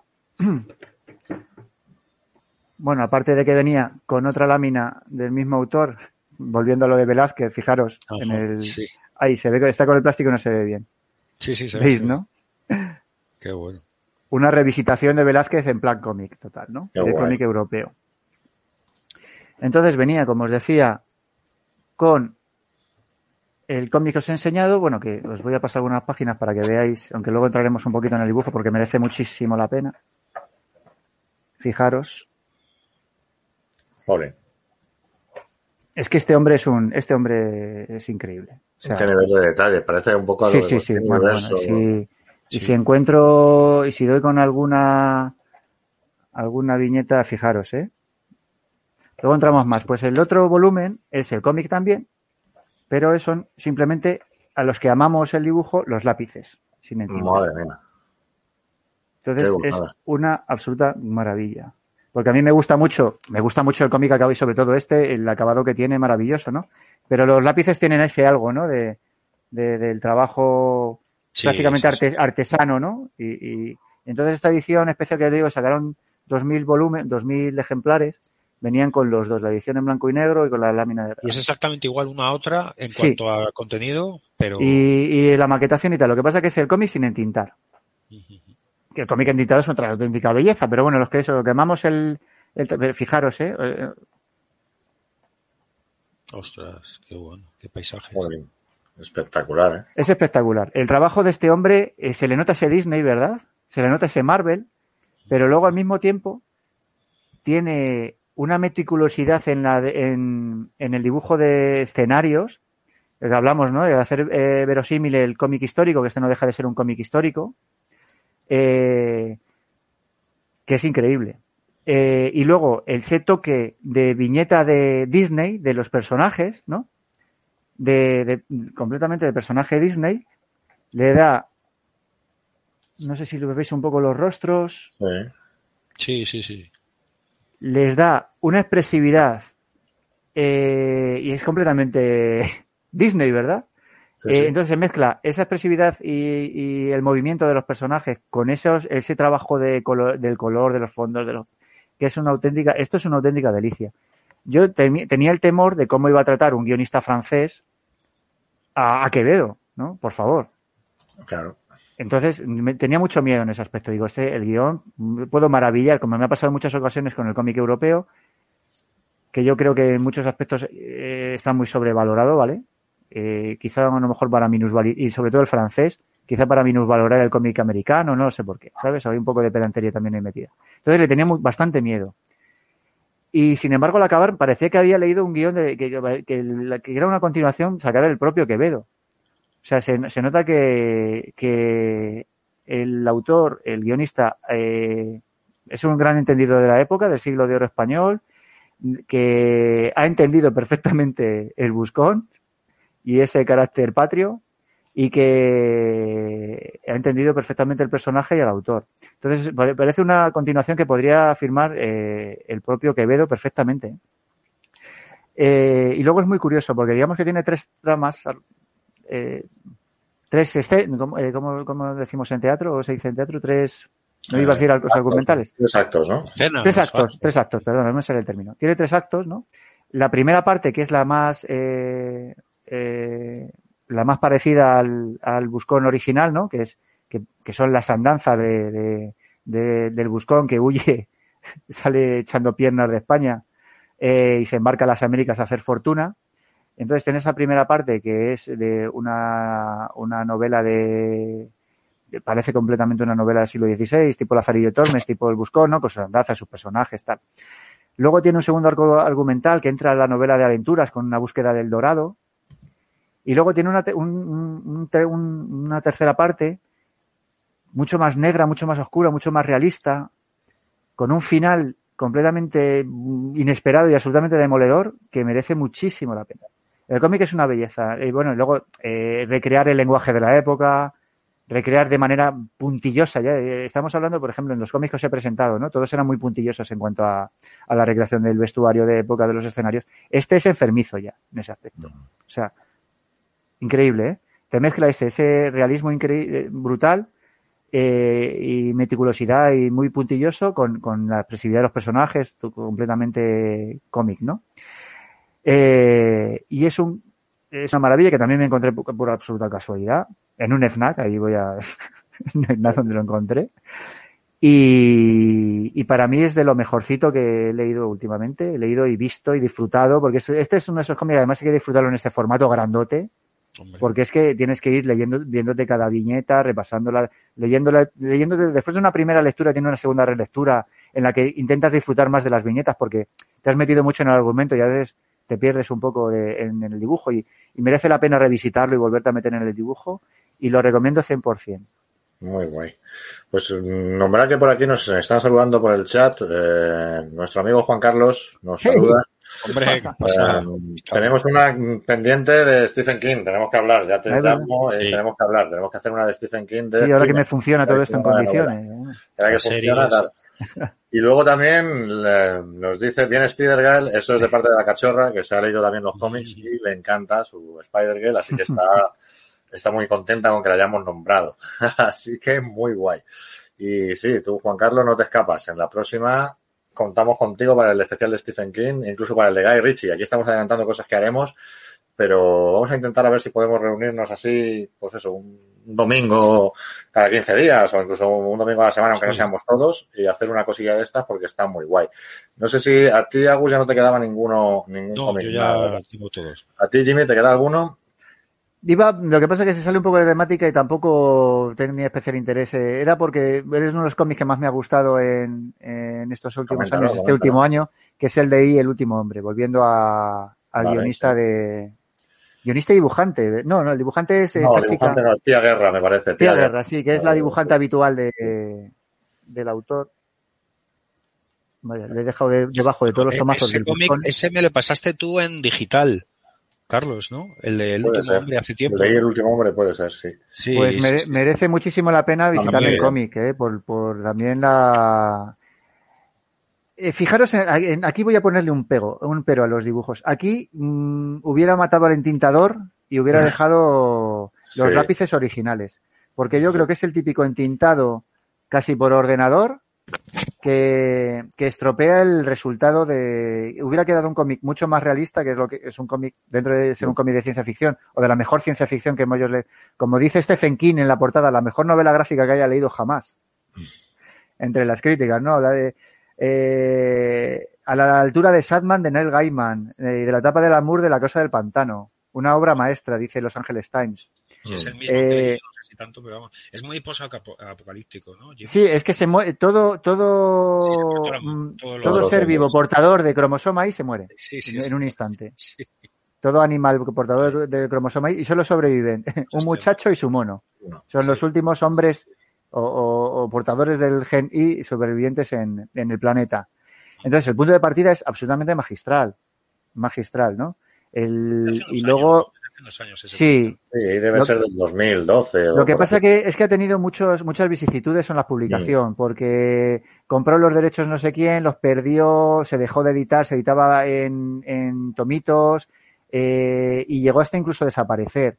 Y luego lo volvió a coger Vértigo y los ha editado en cinco tomos, que son los que tengo yo.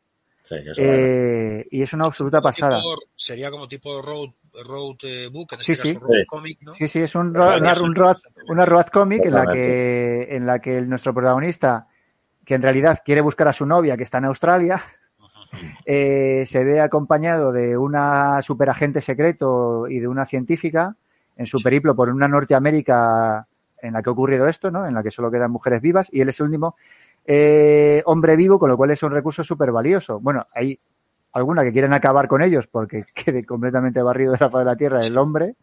Y, y luego otras que le ven, como que obviamente es el, al final es la llave de la supervivencia de la humanidad, ¿no? Y, y entonces es un cómic. también y tal. Cla- Claro, eh, por- tiene varios argumentos el Un cómic. punto de partida muy bueno. Y Muy lo bueno es bueno. que lo sabe desarrollar bien, porque lo que podía haber sido algo erótico festivo, pues se Sí. convierte en algo Sí, de, hombre vivo. y, y está muy ver, bien llevado. Sobre todo que sociológicamente muy bien explorado el cómo sería, cómo se comportarían las mujeres en un Sí. en, en estas circunstancias.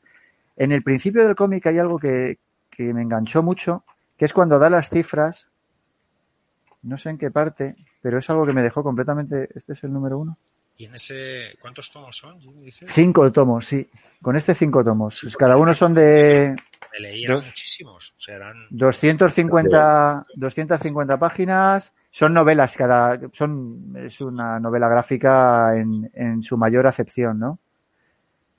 Bueno, en, el, en este primer tómico hay una parte en la que empieza a dar cifras, ¿no? Diciendo, eh, pues el 90% de los camioneros eran hombres, el 90%, de, el 80% de los agricultores eran hombres, el no sé qué, ¿no? Entonces, de cómo toda la sociedad se tiene que readaptar. Entonces, desde el punto de vista eh, sociológico, antropológico, incluso histórico, es súper interesante. Y luego, es como un tiro, no para, es acción, acción, acción, Sí, sí, acción. sí. Entra las Fuerzas Armadas israelíes, que son de las pocas Fuerzas Armadas con mujeres que han entrado en combate en el mundo, ¿no? con lo cual pues es una fuerza a tener en cuenta. Eh, y el desarrollo de todo eso, eh, dándole un toque de aventura, pero al mismo tiempo con un montón de subtramas y esa profundidad de la que os hablo, eh, para mí me, han convertido en una de las mejores historias de ciencia ficción de los últimos años, eh, sin duda ninguna. Más allá de, de- de salirse de que vaya en formato cómic. Para mí es de lo mejor que he leído en ciencia ficción en muchos años. Además, este va a salir de la serie también. La Ah, serie pues mira. está rodado y el piloto ya está hecho. Así que este lo tenemos ya en, en Si se hace bien es muy buena noticia porque además está hecho. Si no cambian nada, la serie la tienen hecha. Sí, está hecha. Si no cambia nada, la tienen hecha. Vale, yo. y ese era, ya para- me- saliéndome del cómic histórico del español era la última recomendación que tenía. Claro. Yo ya para acabar, tenía dos aquí para nombrarlos. Yo creo que un poco para verlo, para verlos un poco. Nada, que es- estos son más conocidos. Este seguro que os suena a todos, que es eh, No, Lo sí, ven el viejo Logan. Logan. Sí, Vale. sí, sí. De la que surge una película que no tiene nada que ver, pero está bastante bien. correcto. La de Logan tiene, bebe mucho de, este viejo Logan, que no deja de ser otro de esos universos alternativos que tanto le gustan a Marvel, en el que los eh, supervillanos hicieron con el poder después de que todos los superhéroes fueran aniquilados. Y Logan pues vive en una granja de mala muerte en un territorio controlado por los Hulks, que son que Hulk se ha aliado con su prima y son todos una banda de endogámicos eh, de cuidado. So- pobre, basura, es- pobre basura es Hulk. Miller. Es más Miller, tiene que llamar la Es un, atención, ¿no? es un Entonces, salvaje. va a eso. Claro, es un cómic muy salvaje, es un cómic mm, con mucha acción, es un cómic con mucha mala Mucha leche, sangre. mucha sangre. A nivel gráfico, pues es, es la caña, es espectacular. Sí, está- Y, y la historia en sí está bastante bien. O sea, dentro de, de esta línea de, de Matt Miller, de, de ir de sobrado y de, y de tal, pues la verdad que está bastante chulo. Eh, Ese ojo de halcón ciego es un punto. el Haw- Hawkeye está súper bien, Ojo de Halcón, y el desarrollo de Lovendo está muy bien. Es muy sin perdón, bueno, al fondo es sin perdón, o sea, esto, el guion no tiene más, o sea, es una copia de sin sí, perdón, básicamente. Totalmente. Y, y luego han seguido, han seguido saliendo más, porque está el viejo Ojo de Halcón, que también es otra, otra serie, está el viejo Quill, de Guardianes de la Galaxia, y ahora creo que han sacado el viejo, eh, el viejo Spider-Man nuevo, eh, Miles Morales, el viejo Miles Morales, o sea que Joder. ha creado todo un submundo de viejos y tal, aunque el Geriátrico. del viejo Logan es el Lovendo actual del universo normal de Marvel, ¿vale? Porque como hicieron todo aquello del mundo guerra y tal, y rescataron a diferentes misiones y lo unieron todo en un único universo, pues el Lovendo actual es el, el viejo Logan, ¿no? Y luego uno que este sí que es para paladares curtidos, este ya no es para todos los públicos, eh, Siempre Vengadores. Lo traigo a colación porque es Siempre Vengadores es de Kurt Busiek y eh, dibujos de Carlos Pacheco, Toma ya. Merino. Dos grandes, ¿eh? Este es eh, Carlos Pacheco en adaptado totalmente a tono Marvel de los 80, 90. Bueno, esto es finales Sí, sí. de los 90, ¿vale? Es, parece un Pacheco Virne. Es de- sí, sí, es del 98. Ya sabes que Pacheco se adapta al estilo que, que sea. Este es del 98, después de la debacle aquella de Héroes Reborn, en la que Jim Lee y todos estos se llevaron a los superhéroes Marvel, hicieron sus propios universos y que fracasaron estrepitosamente. Pues eh, en este caso, al volver a la continuidad normal, eh, Oye, pues, se nos ha eh, colado un- al volver a buenas, al volver a la, a la continuidad normal, pues crearon este siempre Vengadores que lo traigo a colación sobre todo porque eh, las nuevas pelis de Marvel de Vengadores van a ir por esta línea. O sea, por la línea argumental que traza siempre Vengadores, que ya tiene viajes en el tiempo, tiene el utilizar Vengadores de diferentes líneas temporales. Como sabemos ahora en Loki, por la serie de Loki se van a abrir los multiversos y entonces eh, esto empezó aquí, ¿vale? Siempre Vengadores, que hace una, un grupo de Vengadores con personajes extraídos de diferentes momentos de la historia, ¿no? De diferentes universos alternativos que forman un grupo de Vengadores, ¿no? Eh, ese argumento que ya es más habitual, pues aquí era muy novedoso. Lo único que sí que es necesario para leer este cómic tener ciertos conocimientos del universo Marvel, ¿vale? No es un cómic que puedas darle a un recién llegado porque, porque se va a perder en muchas referencias. Tiene cientos de referencias a nivel visual. El protagonista, de hecho, es, eh, eh, lo diré, el compañero de Rick Jones, el compañero de, de Hulk, ¿no? Es el protagonista realmente. Hay muchos viajes en el tiempo, sale Kang, o sea, todo, todo es muy moverse por las líneas eh, temporales de Marvel. Entonces es un cómic no para todos los públicos, sino para aquellos que les gusta el universo Marvel. Que Es de Marvel Zombies total, ¿no? Sí, totalmente. Este es un Marvel Zombies total. Y hasta aquí lo que yo tenía que comentar. Entonces, pues nada, nos ha quedado pues una orilla y media muy maja. Yo creo que hemos hecho unas recomendaciones geniales. Cuando termine el directo, colgaré todos los, los cómics que hemos nombrado, los pondré en la caja de comentarios para que podáis eh, verlos. Juan Carlos nos eh, comenta algunos más. Eh, de Alan Moore. bueno, ejemplo, pues estás hablando de, de un clasicazo grandísimo. Eh, Este es un, un clásico. Y también nos dice que cuando queramos, pues se apunta a una de estas charletas que queremos hacer habitualmente. Y bueno, para despedirnos, algo que queráis añadir, Jimmy, tú, eh, véntete un poco. Vamos a ver el momento publicidad, momento promoción. Cuéntanos un poco de la tienda y demás. Haznos- Nada, al que le guste el mundo cómic, que no se pase por mi tienda porque no solemos vender cómic. Pero, al que le pero al que interesantes. Pero al que le guste la historia, que se pase porque tenemos eh, eh, libros maravillosos de historia y arqueología que no encontráis normalmente en ningún sitio y además eh, piezas arqueológicas reproducidas de todos los periodos. Eh, y nada, pasaros a verme. Dejaremos el enlace en la descripción, novedad, pero es la tienda del novedad, museo. eh, Novedades, sí, bastante chulas. Eh, ahora, por ejemplo, que está muy a colación, eh, a raíz del centenario de la batalla de Anual, tengo un libro sobre la, sobre la, la- la batalla de Anual, la, la guerra de África de, de 1920, que es muy interesante, Genial. entre otras cosas. Pues eso, es la tienda del mar del Museo Arqueológico Regional que está en Alcalá de Henares. O sea que ahí podéis encontrarlo físicamente con, con Maniac y que os recomiende algo de lo que tiene por ahí. Y, es. y nada, pues no sé si Agus quieres añadir algo más. No, que ya os contaré porque estuve en, en- en- donde he estado estos días en, en Portugal, estuve dentro de, una, de un yacimiento impresionante en Troya, que además Sí. me dejaron pasar, estaba cerrado, pero me dejaron pasar y bueno, alucinante, ya os contaré. Qué bueno. Pues ya hablaremos. Pues nada, lo que mm, ya también para despedirnos nosotros, pues vamos a emplazarnos para el siguiente fin de semana a ver si o bien hacemos un especial eh, Battle Royale de Guy Ritchie, que te hemos hablado. Contaremos los que estamos aquí si, si podemos y si se apunta Juan Carlos, pues le uniremos al grupo. Y otro Battle Royale que tengo pensado de eh, Stephen King, de las películas, ¿vale? Pero solo de las películas, no de las novelas. Como eso yo creo que las hemos visto todas, las clásicas, Sí. Carrie, El Resplandor, etcétera, pues también en formato Battle Royale y creo que puede quedarnos un programa muy chulo. Así que eso serían cosas que tenemos pensado hacer. Y nada, pues nos despedimos. Podéis seguirnos como siempre en las redes sociales, en Twitter principalmente, que ahí nos movemos bastante, y en Facebook y aquí, por supuesto, en YouTube. Así que nada, nos despedimos. Muchas gracias a Mania, muchas gracias por estar aquí. Y nada, nos vemos en el, en el siguiente programa. Un saludo a todos.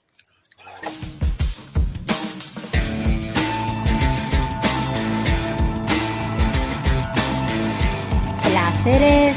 Culpables.